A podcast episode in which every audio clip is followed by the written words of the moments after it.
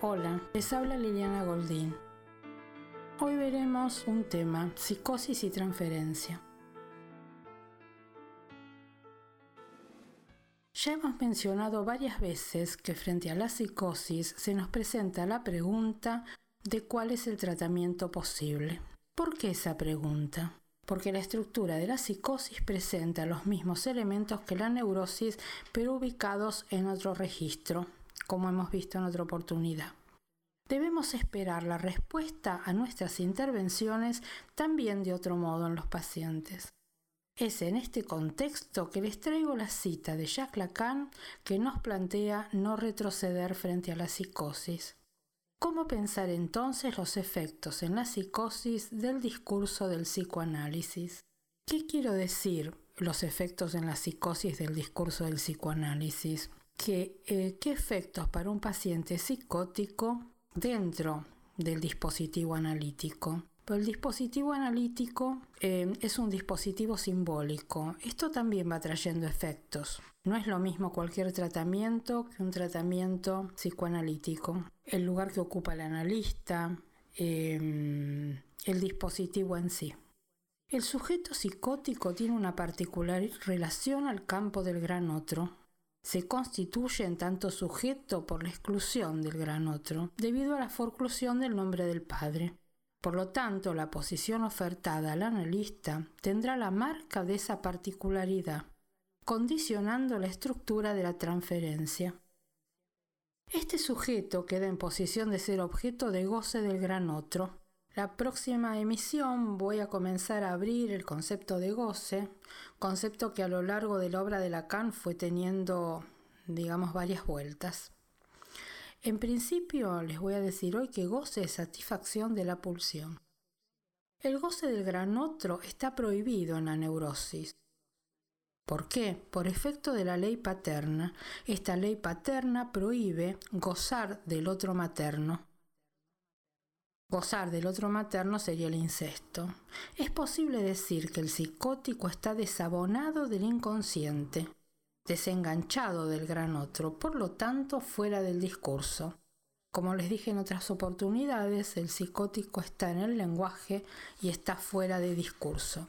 Discurso es una comunicación articulada, Lacan, en el texto de una cuestión preliminar a todo tratamiento posible de la psicosis, termina diciendo, Dejaremos aquí por ahora esta cuestión preliminar a todo tratamiento posible de la psicosis que introduce, como se ve, la concepción que hay que formarse de la maniobra en este tratamiento de la transferencia. Esto nos abre una pregunta, ¿qué puede hacer un analista frente a un psicótico? Presta sus significantes y su presencia, o sea, su capacidad de soportar la transferencia delirante.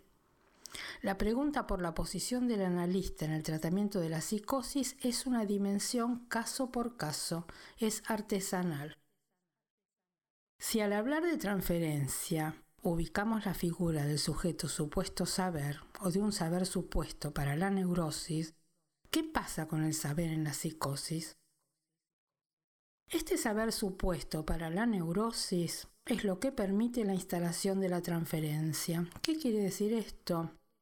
Cuando un paciente consulta, se arma una ficción de una suposición de saber eh, que el analista sabe, pero ¿sabe de qué? No, no se trata del conocimiento, se trata del saber de los significantes, del saber del inconsciente, del saber que supone el paciente que el analista lo va a conducir, que el analista sabe de su propio deseo, entonces lo va a acompañar. El saber en la psicosis no es un saber supuesto, no se da esta ficción. Es un saber que está ahí disponible. El sujeto no es supuesto, está ahí en lo real. Por lo tanto, ¿Qué articulación a la estructura del saber se juega? ¿Cuál es el lugar que se puede ocupar? Es un saber conectado al goce, no es un supuesto saber, exige la presencia del analista. El psicótico en su relación al saber testimonia de su certeza. Colette Soler, en su libro Estudios sobre la psicosis, en el capítulo que lleva por título la pregunta ¿Qué lugar para el analista?, nos trae algunas respuestas que me resultaron una guía. Nos dice que el analista es llamado, luego del desencadenamiento, a suplir el vacío súbitamente percibido de la forclusión. Coloca la demanda al analista a cumplir el lugar de oráculo, de suplente. Les leo del texto. ¿A qué lugar es llamado el analista tras el estallido de la primera elación delirante? Está muy claro, nos dice Soler. El analista es llamado a ocupar el lugar donde Schreber encuentra a Fleschig. Es llamado a suplir con sus predicaciones el vacío súbitamente percibido de la forclusión. La paciente demanda que el analista haga de oráculo y legisle para ella. Y dice esta paciente que nos trae. Le voy a hacer preguntas y tomaré las respuestas por verdadera. Como decir mejor que en el analista y en esas voces ella no solo cree, sino que les cree. Nos plantea algo muy importante. Si el analista se instala en ese lugar, vendrá como respuesta la erotomanía.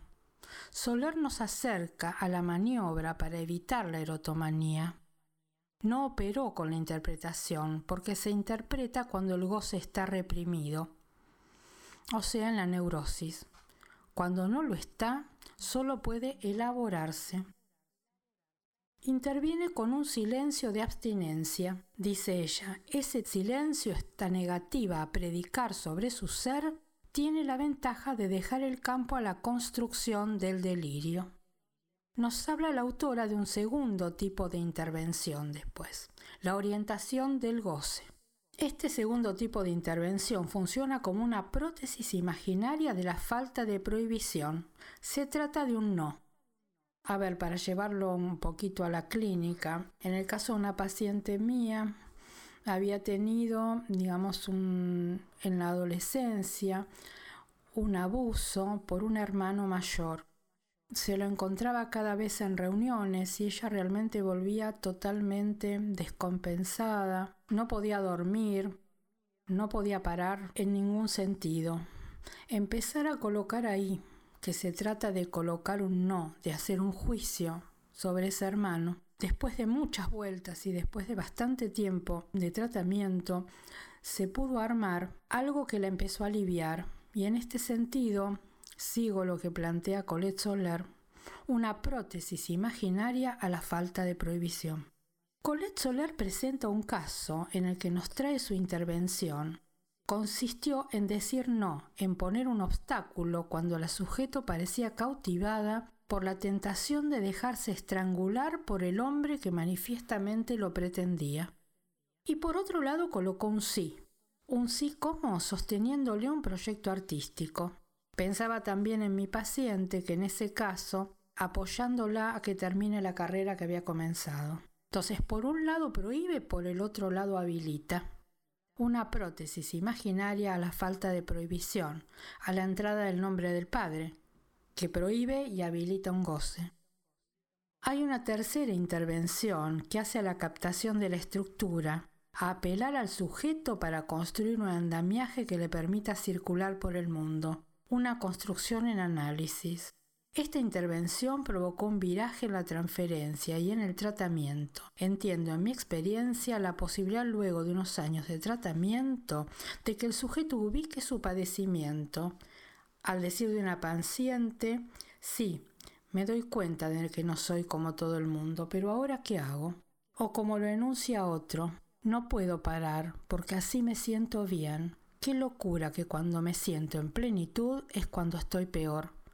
¿Cómo hago con esto? En una manía, por ejemplo. Un trabajo que le permitió a la sujeto la captación de su locura y un efecto de acotamiento, un efecto tranquilizador reduciendo su delirio. Colette Sorer habla de una estabilización precaria, pero sin embargo patente, y se pregunta, ¿en qué se convierte el goce demasiado real que se encontraba de entrada en la cura? Y sitúa esa estabilización en tres términos. Primero, la ficción del delirio. Como vimos, el silencio del analista frente a la demanda que hace que el sujeto responda con el delirio. Segundo, la fijación del goce, lo que prohíbe y habilita. Y tercero, construye un mito en análisis del desorden y luego apunta a la función de suplencia, una producción artística, aquello que suple la falta del nombre del padre.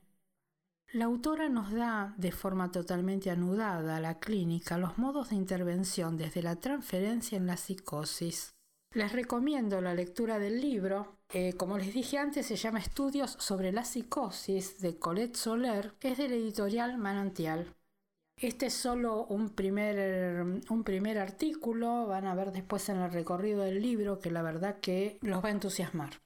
¿Por qué recalco esto de los conceptos anudados a la clínica? Porque en psicoanálisis, tal como fue para Freud, al escuchar pacientes formando un edificio teórico y es por el interrogante clínico que fue avanzando. Para nosotros, la clínica de todos los días nos exige construir conceptos legados por nuestros maestros que nos ayuden a operar.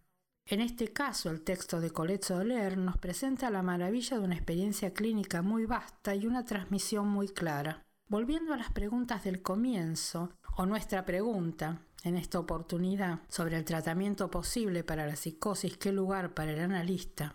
Quien dirige la cura es el deseo de analista, que en el caso de la psicosis sostiene y soporta estos atravesamientos. Una transferencia particular que se juega en relación a lo real y a lo imaginario. Allí, en esos registros, hay que leer los efectos de nuestras intervenciones el analista debe estar acorazado contra la angustia para soportar la transferencia delirante y operar con ella. Bueno, hoy llegamos hasta aquí. Gracias por escuchar y hasta la próxima.